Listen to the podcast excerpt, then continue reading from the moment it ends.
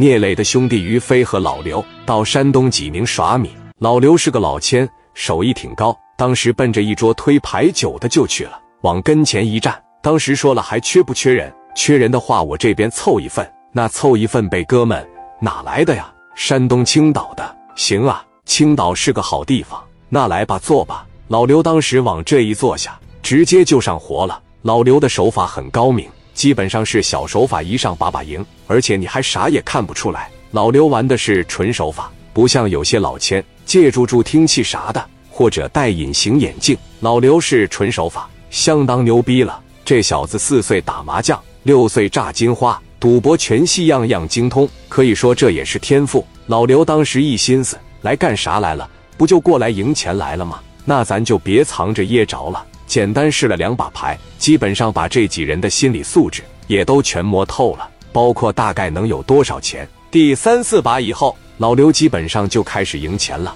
于飞就在这看着，一上午的时间，大概赢了六七万块钱，那手感可以说是非常非常的高。这时候对面有个人这一寻思，说：“哥们，你这手气也太好了吧？你这跟咱在一块耍米，基本上是想啥来啥呀？这么的呗。”下午咱多张罗点钱，咱说哈一下，你敢不敢？老刘当时一瞅他，那有啥不敢的？我无所谓，我这个人就是人傻钱多。这些年我做生意挣点钱，你要说赢个三万、五万、十万、八万，我也没啥兴奋的感觉。你让我输个一两百万，我也不心疼。咋的，哥们？看这意思，输个七八万块钱，心里不得劲了是吧？你这心态也不行啊！别说没用的，下午我拿着五十万过来。咱就一局定胜负，行啊？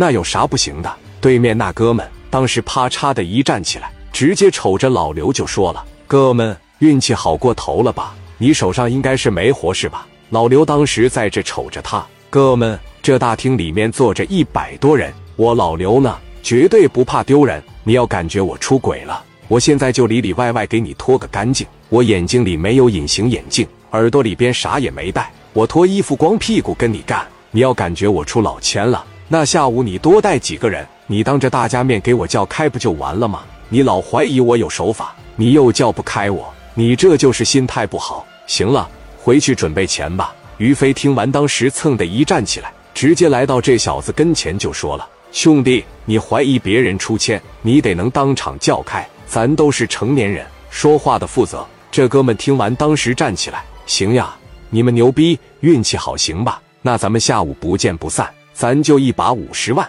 老刘当时说了：“行啊，我指定奉陪到底。”这哥们扭头就走了。老刘当时也就收手不干了，领着飞哥吃午饭去了。往车里边一坐，当时于飞就问老刘：“你上午出没出老千啊？”老刘当时在这一乐，跟这帮人玩出老千都算看得起他们，就是简单的一种发牌手法，就是简单的一种记牌。上午我根本就没用手法。那下午这一把说哈，你有把握吗？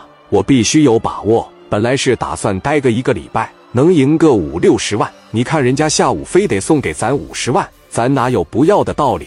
走吧，飞哥，中午我请你吃火锅。说完了之后，于飞和老刘等人直接奔着火锅店就去了。但是人家那边五十一把梭哈能不找人吗？